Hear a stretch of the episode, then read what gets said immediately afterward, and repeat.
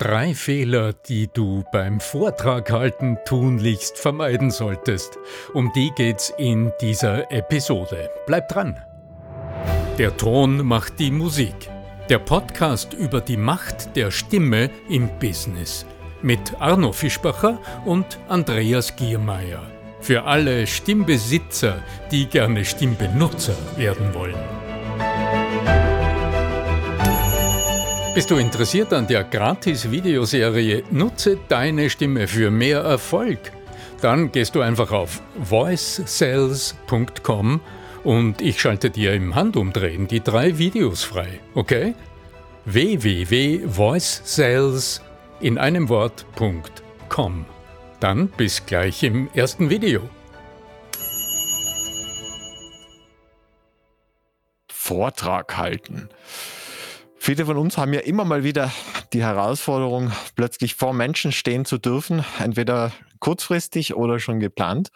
Und da gibt's aber so die einen oder anderen Fallstricke, die immer wieder auftreten. Du hast mir erzählt, dass du auch immer wieder in deinen Seminaren äh, Fälle vor dir stehen hast, wo du dir denkst, ach, das hätte man also wirklich schon lange vorher einfach vermeiden können, weil das die bekanntesten Fehler sind, die fast jeder irgendwann einmal begeht, wenn es denn nicht besser weiß, wenn er denn jetzt zum Beispiel unseren Podcast hört.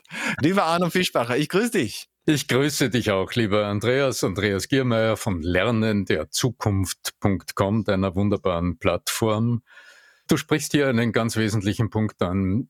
Es sind bekannte Fehler. Also es sind diese Hoppalas, die du in jedem Grundlagenrhetorikbuch findest, die du die wahrscheinlich jeder, jeder und jede von meinen Teilnehmerinnen schon irgendwo als Anregung gelesen oder gehört hat oder als Empfehlung bekommen hat. Und das hat ganz klassischerweise mit den drei wichtigsten Momenten eines Vortrags zu tun, mit dem Ende, mit dem, was man zwischendrin sagt und mit dem Beginn. ganz genau. Wobei das, das, das in, in, in der Mitte, glaube ich, gar nicht so das Schlimme ist. Es ist, soweit ich mich erinnern kann, der Auftakt muss geil sein, damit die Leute mal überhaupt bei dir sind, damit du sie für dich gewinnst, damit sie sagen, oh, also der, also das lohnt sich wirklich dem Kerl zuzuhören, also so wie der jetzt startet. Und dann am Ende, das ist ja so wie beim Essen, so wie man beim Essen geht. Man erinnert sich so auf den Auftakt, so der erste Bissen, der so wunderbar geil auf der Zunge zergeht. Und der letzte, das ist dann so dieses Dessert. Und dieses Dessert, das muss so hängen bleiben. Das dann im Gaumen noch so nachwirkt, sozusagen. Genau. auf der Zunge, genau. Auch auf der Zunge und im Gaumen bleibt. Genau, der, der Abgang, sagt man beim Wein, oder? Ja, genau. Starker Abgang. Ja, genau. Ich beobachte es immer mit Neugier, aber das zeigt ja nur, dass die Dinge, die du weißt, weil du es mal gelesen hast, dass die dich noch lange nicht dazu bewegen, es auch in die Praxis überzuführen, also praktisch anzuwenden. Und darum lass uns heute schauen, also wir werden natürlich auf die drei Fehler hinweisen, denke ich mir. Das sind wir unseren Zuhörern schuldig, wenn wir es schon ankündigen. Aber lass uns dann auch schauen, welche klugen Lösungen haben wir anzubieten, weil du weißt, wir sprechen öfter drüber. Dieser Appell vermeide diesen Fehler, der hilft in der Praxis gar nichts. Weil dann merkt man höchstens, oh, jetzt habe ich das schon wieder gemacht, aber mangels einer Alternative wirst du das, was du als Fehler empfindest oder was auch deine Zuhörer im Feedback dann vielleicht als weniger günstig empfinden, das wirst du ewig perpetuieren, du wirst es immer wieder tun, weil du keinen positiven Zugang zu einer Alternative gefunden hast und um die soll es heute gehen. So, wo fangen wir an? Fangen wir beim Anfang oder beim Ende an, Andreas? Entscheide. Gerade weil es cool ist, sage ich, fangen wir doch am Anfang an, weil es ist schon in meiner Welt das, wo man die Zuh äh, Zuhörer als erstes einmal in äh, Gefangenschaft nehmen soll, wollte ich gerade sagen, nein, in ähm, catchen muss, ja. Mhm. Guter Gedanke. Das, was du angesprochen hast, ist ja im Grunde dieser Priming-Moment oder dieser Halo-Effekt oder der Primacy-Effekt, wie immer man die wie immer du die aus der Psychologie heraus beschreiben willst. Letztlich geht's um diesen eigenwilligen Effekt. Äh, der allererste Eindruck, der sprichwörtliche allererste Eindruck, der trainiert die menschliche Wahrnehmung. Das ist im Grunde das Geheimnis dahinter. Und wenn deine Wahrnehmungsfilter jetzt auf das fängt nicht gut an eingestellt sind, dann ist die Erwartungshaltung bis zu zehn Minuten so geprimed. Und dann suchen wir innerlich, ohne es böse zu wollen, dann suchen wir innerlich nach Fehlern oder dann richten wir unsere Aufmerksamkeit genau darauf, was nicht gut funktioniert und bestätigen uns das in der Folge, obwohl vielleicht der Vortragende oder die Rednerin dann ja, beginnt aufgewärmt zu sprechen oder dann richtig in Fahrt kommt. Und ja, aber dann sind, ist unsere Aufmerksamkeit, unser Blick und unsere Ohren sind schon auf diese Details gerichtet und suchen Fehler. Genau. Ich sehe im Wesentlichen drei Momente, um es ganz praktisch zu machen. Ja, ähm, meine sehr verehrten Damen und Herren, da hätten wir jetzt schon zwei Mistakes. da hätten wir jetzt schon zwei Geschicklichkeiten drinnen. Genau genommen haben wir alle drei schon drinnen. Das eine ist mangelnde Selbstführung. Und die mangelnde Selbst, also wenn du mit so einem angestammelten Beginn startest, dann zeigst du, dass du in diesem Moment noch nicht ganz bei dir angekommen bist. Also dass die Situation, die Blicke deiner Zuhörer, ähm, vielleicht auch nur die Situation heute vor der Kamera oder was immer es ist, dass die dich bestimmt und aus dem heraus in dir Handlungsdruck entsteht, also Sprechdruck entstanden ist.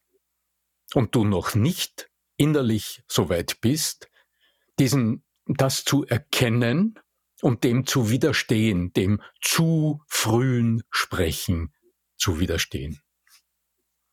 Ähm,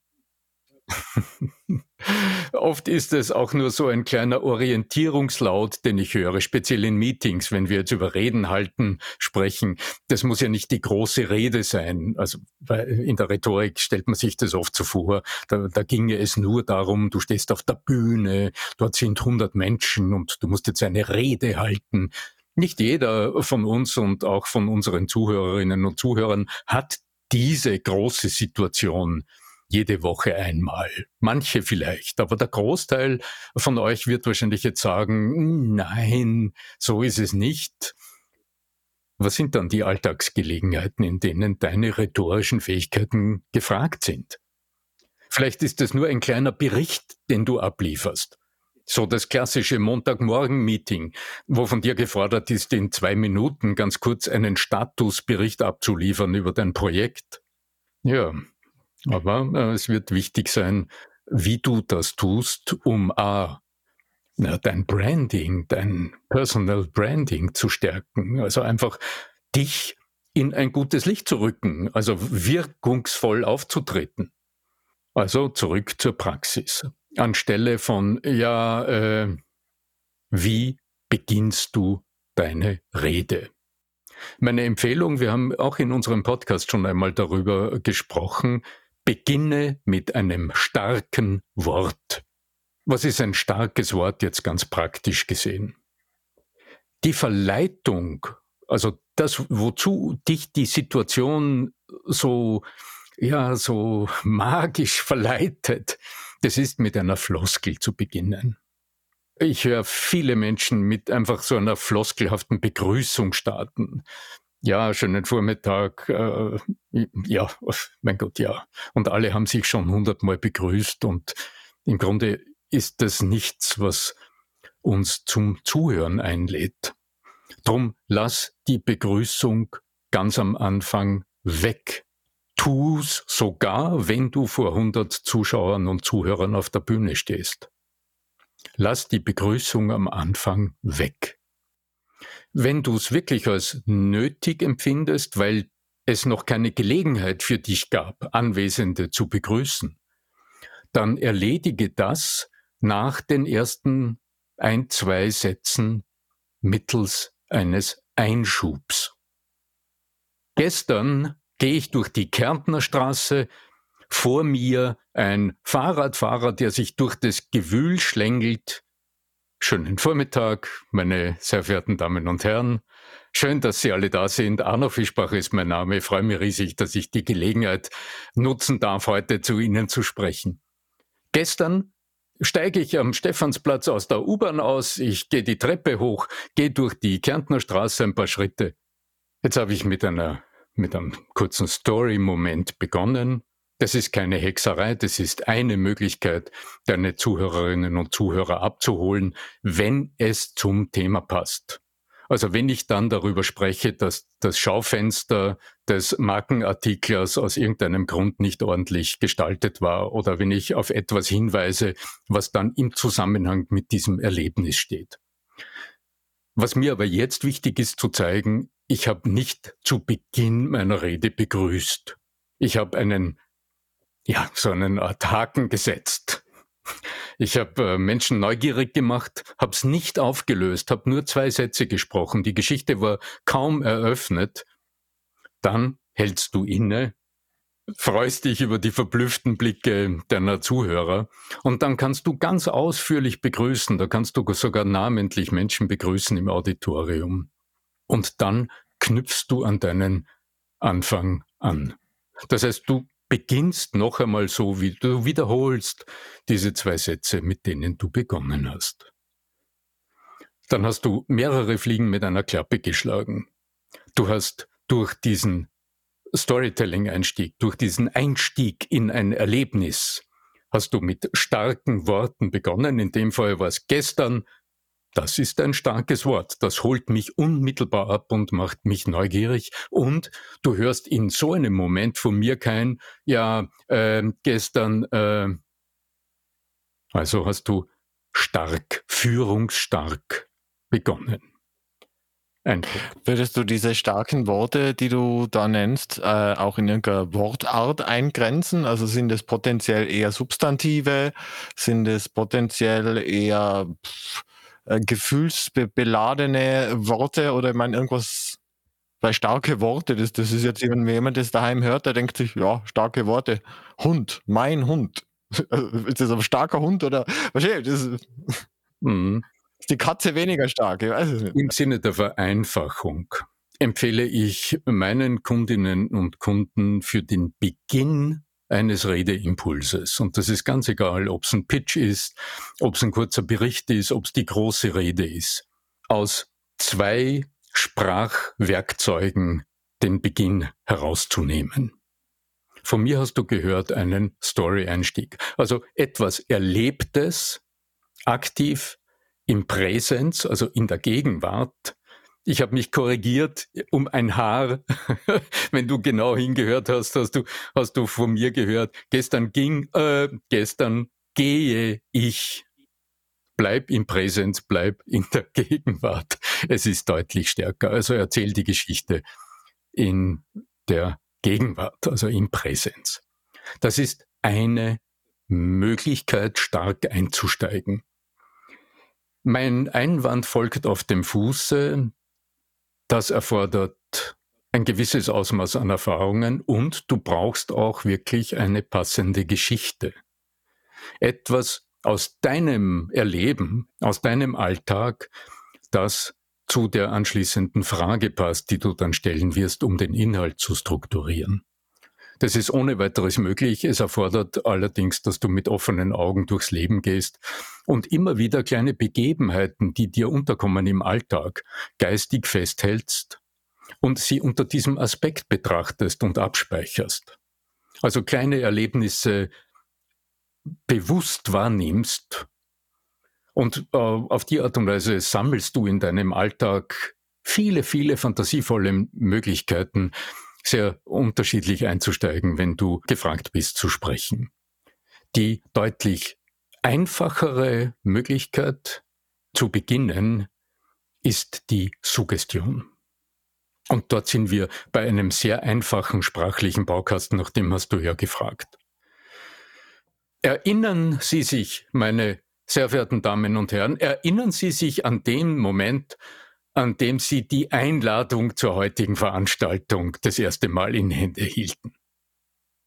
Weiß nicht, wie Sie, wie Sie eingeladen wurden. Sie erhalten eine E-Mail oder vielleicht auch äh, Sie erhalten eine WhatsApp-Nachricht und da steht drauf die Macht der Stimme mit Arno Fischbacher. Die Suggestion, also die Einladung, sich etwas vorzustellen oder in dem Fall die Einladung, sich an etwas zu erinnern, beginnt quasi standardisiert mit formelhaften Wendungen, mit sprachlichen Formeln. In dem Fall, wenn es dir wichtig ist, dass deine, deine Zuhörer sich an etwas ganz Konkretes erinnern, na, dann beginnst du mit Erinnern Sie sich gestern an diesen Anruf, erinnern Sie sich gestern, vorgestern, letzte Woche. Erinnern Sie sich, er, erinnert ihr euch, erinnerst du dich, nächsten Mo letzten Montag, ähm, selbe Zeit, Montagsmeeting, als wir dieses Thema diskutiert haben. Also das ist eine Formel. Und wieder beginnst du mit st einem starken Wort. Du führst Menschen durch diese Formel in einen mentalen Zustand, also in eine Erinnerung oder in eine Vorstellung. Von diesen Formeln gibt es eine Fülle. Ich empfehle, sich selbst ein kleines Set an sprachlichen Einstiegen zurechtzulegen, äh, so dass du in der Lage bist, im Alltag immer darauf zurückzugreifen.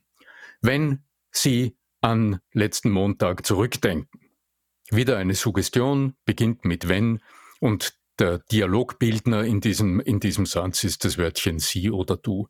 Wenn du, genau, und wieder hast du ein starkes Wort, das deine Zuhörer ja ganz unvermittelt und ganz leicht und innerlich freiwillig in einen Status bringt und im Kopf etwas wachruft. Und wieder hast du einen klugen Beginn gesetzt. Hast du Interesse an der kostenlosen Videoserie Nutze deine Stimme für mehr Erfolg? Dann geh einfach auf voicesales.com und ich schalte dir drei Videos frei, die dir zeigen, wie es geht. Warum nicht gleich ausprobieren? www.voicesales.com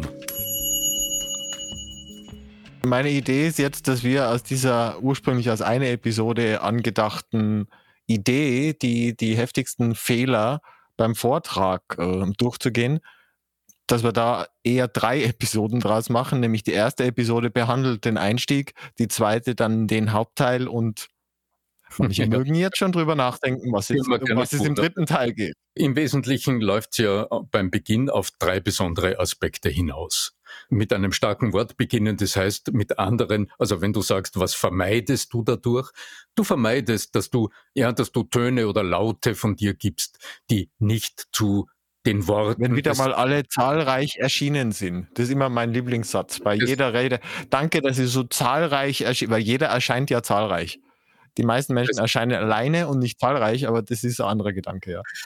Ja, sobald du eine Floskel hörst. Das ist mein Lieblingssatz bei jeder. Du hörst den in jeder zweiten Rede. Das ist ein Wahnsinn. Ja? Ein Virus. Ein Virus, ja. Also das, was die Aufmerksamkeit äh, zunichte macht, liegt dabei übrigens auf den, auf verschiedenen Ebenen, jetzt kommunikativ gesehen. Also von der Sprache her betrachtet, killt die Formel deine Aufmerksamkeit, weil du dadurch automatisch ahnst, das Schlimmste ahnst, es würde so formelhaft oder floskelhaft weitergehen. Mm. Und das ist kein gutes Signal. Halo. Da sind wir wieder beim Halo-Effekt, ganz genau. Der unsaubere Start in den Satz, der zeigt auch wieder, dass du im Moment des Sprechens nicht in Beziehung mit deinen Zuhörern bist. Also, dass du mit dir selbst noch nicht im Reinen bist, also keine Absicht deinen Zuhörern gegenüber im Kopf hast, während du sprichst. Aus der Not heraus gewissermaßen äh, zu sprechen beginnst. Und wieder ist das kein äh, günstiges Signal. Und das Dritte ist, dass immer dann, wenn du Floskeln sprichst oder wenn du auch so unsauber beginnst, dass deine Stimme immer eine Spur höher und weniger konkret, beziehungsvoll klingt. Denn deine Stimme ist ja nicht nur der hörbare Teil deiner Körpersprache, sondern deine Stimme verrät immer, in welchem Beziehungsstatus du dich deinen Zuhörern gegenüber versetzt. Wenn du über sie nachgedacht hast und dich auf etwas beziehst, von dem du ahnst, dass es im Kopf deiner Zuhörer wach ist, eine Frage, mit der Sie in den Raum gekommen sind oder eine Erwartung, die im Raum steht und du nimmst darauf sprachlichen Bezug, dann richtet dich das nicht nur körpersprachlich gegenüber deinen Gesprächspartnern anders aus, es verändert auch die Tonalität deiner Stimme. Und dann sind im Klangbild, im Obertonspektrum, im Klang, in der Tonalität deiner Stimme sind Leittöne hörbar und die, ja, die drücken praktisch die Türklingel im, im Kopf deiner Zuhörer und motivieren unwillkürlich zum Zuhören. Ich will auf den dritten Punkt noch eingehen und der hat mit der Selbstführung zu tun. Ich habe es schon angesprochen. Das ist auch so ein Begriff, Selbstführung. Naja, wir wollen unsere Zuhörer zum Zuhören bringen, also wir wollen sie eigentlich führen und lenken. Wir wollen die Aufmerksamkeit unserer Zuhörer, naja, wohin lenken? Auf uns und auf unsere Worte und auf die Inhalte, die wir dann sagen wollen. Wie aber sollen die unsere Führungsstärke erleben, wenn wir in dem Moment getrieben von der Situation agieren und uns selbst nicht im Griff haben? Andere zu führen bedingt, wenn du strukturell betrachtest, dass du in der Lage bist, dich selbst zu führen. Der einfachste Weg, den ich empfehle und der im Training so wunderbar schnell umsetzbar ist, das, das Sense-Focusing-Prinzip, also dass du für einen kurzen Moment dich körperlich wahrnimmst. Über das haben wir im Podcast schon öfter mal gesprochen. Du spürst, ja, die, die Last deiner beiden Füße am Fußboden. Wenn du das tust, dann hast du auch bereits Bodenkontakt aufgenommen. du wirst dann vielleicht spüren, dass du dich ein bisschen größer machst. Also du erlebst dich in dem Moment. Du hast dich im Griff, du hast dich in der Hand. Und aus diesem ich erlebe mich, ich weiß, wo ich bin, ich fühle mich stark, ich entwickle Zuversicht, aus dem heraus wende dich deinen Zuhörern zu. Und du wirst erleben, dass dieser kurze Moment des Innehaltens eine magische Anziehungskraft ausübt über die Aufmerksamkeit deiner Zuhörer. Ich habe es jetzt gerade letztlich in einem, in einem Nachmittagsseminar in einem IT-Unternehmen mit dem Führungsteam so ah, so großartig erlebt. Wir hatten äh, wenig Zeit, um über die Hintergründe zu sprechen und manchmal denke ich mir, lass uns das praktisch tun und dann ergibt sich der Rest von selbst und dann entsteht Neugier. Warum ist es so und wie ist es so? Und der Gründer des Unternehmens hatte tatsächlich meiner Anregung gefolgt. Er wusste, er will etwas sagen und hat sich innerlich bereit gemacht, indem er sich, seinen Körper eine Spur gestrafft hat. Ich habe es im Augenwinkel gesehen. Er hat praktisch seinen Oberkörper ein bisschen in die Länge gezogen. Sein Nacken wurde eine Spur länger. Das geht ja in Sekundenbruchteilen. Ja? Und dadurch fallen die Schultern runter. Er hat einen sehr präsenten Gesichtsausdruck gewonnen in dem Moment, hat aber noch nicht gesprochen. Und nur dieses sichtbare Signal, dass er sich gesammelt hat, hat Zwiegespräche in der Runde unterbrochen und er hat erwartungsvolle Blicke erhalten. Es war plötzlich still im Raum. Und das ist dieser magische Moment des sich in die Präsenz bringen. Denn die Präsenz eines Menschen im Raum, was ist das? Ja, das ist dieses Magische, von dem man nicht genau weiß, was ist es eigentlich. Wir alle kennen den Begriff. Jemand oh, kommt nicht einfach bei der Tür herein, sondern erscheint.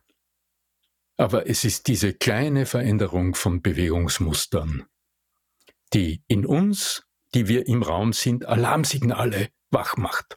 Schau hin, was ist los? Ja?